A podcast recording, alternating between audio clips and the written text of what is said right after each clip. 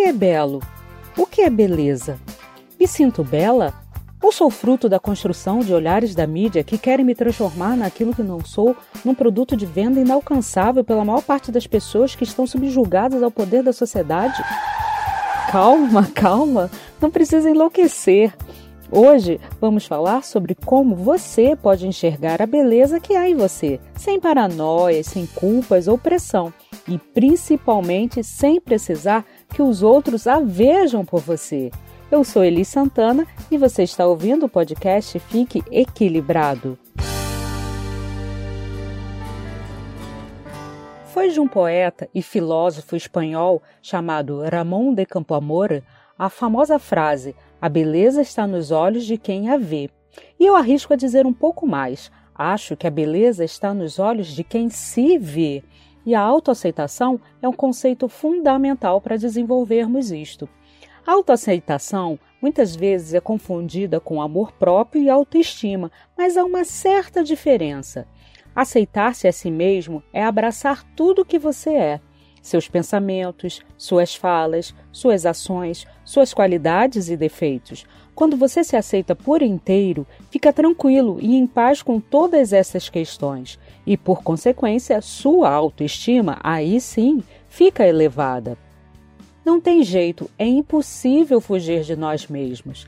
E quando tentamos fazer isto, acabamos ignorando traços de nossa própria personalidade e criando ilusões de quem realmente somos. Lembram da imagem que vemos no espelho que falamos nos últimos episódios? Pois é, isto acaba nos trazendo grandes conflitos internos, causando tristezas, culpas, depressão, sensação de vazio. Quando aceitamos inteiramente quem nós somos, encontramos satisfação em nossas ações, porque a autocrítica, um dos lados perigosos da insatisfação pessoal, ela é substituída por um olhar mais positivo de nós mesmos e do que fazemos, sejam nossas qualidades ou nossos defeitos. Mas isso não quer dizer se conformar com aquilo que tem. Quando você aceita como é, e entende suas imperfeições, as falhas e os defeitos do passado, deixam de te dar medo e aí sim fica mais fácil de corrigi-las. Quando olhamos com amor para aquelas coisas que não gostamos em nós, sejam elas físicas, de personalidade ou emocionais, sem raiva ou discriminação, isso ajuda-nos na modificação se houver necessidade. E para isso é necessário aquela antiga poçãozinha mágica que sempre falamos aqui, o autoconhecimento. Ai, lá vem ela de novo falar de autoconhecimento. Eu sei, eu sei, mas temos que falar disto aqui, pois o autoconhecimento faz parte do equilíbrio emocional e da autoaceitação, e eles são pré-requisitos básicos para a realização pessoal em qualquer área de nossas vidas. Conhecermos a nós mesmos, o que nos afeta, o que nos causou dor, o que nos traz felicidade, sem culpas ou neuras, nos ajuda a nos valorizarmos, valorizar as nossas pequenas vitórias, olhar para dentro e fora de nós com carinho, aprender a valorizar o que temos e as pessoas que estão ao nosso lado, não viver se cobrando e, o melhor de tudo, praticar a gratidão.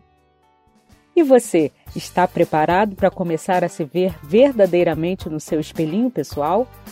Então não perca o nosso próximo episódio em que falaremos sobre como fortalecer a sua autoestima, para que isto te torne uma pessoa feliz e realizada, influenciando a todos ao seu redor e fazendo do mundo um lugar melhor para viver, pelo menos o seu mundo.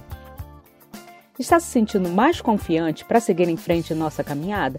Então compartilhe este áudio para quem precisa ficar confiante também e juntos vamos nos realizando para que tudo fique equilibrado.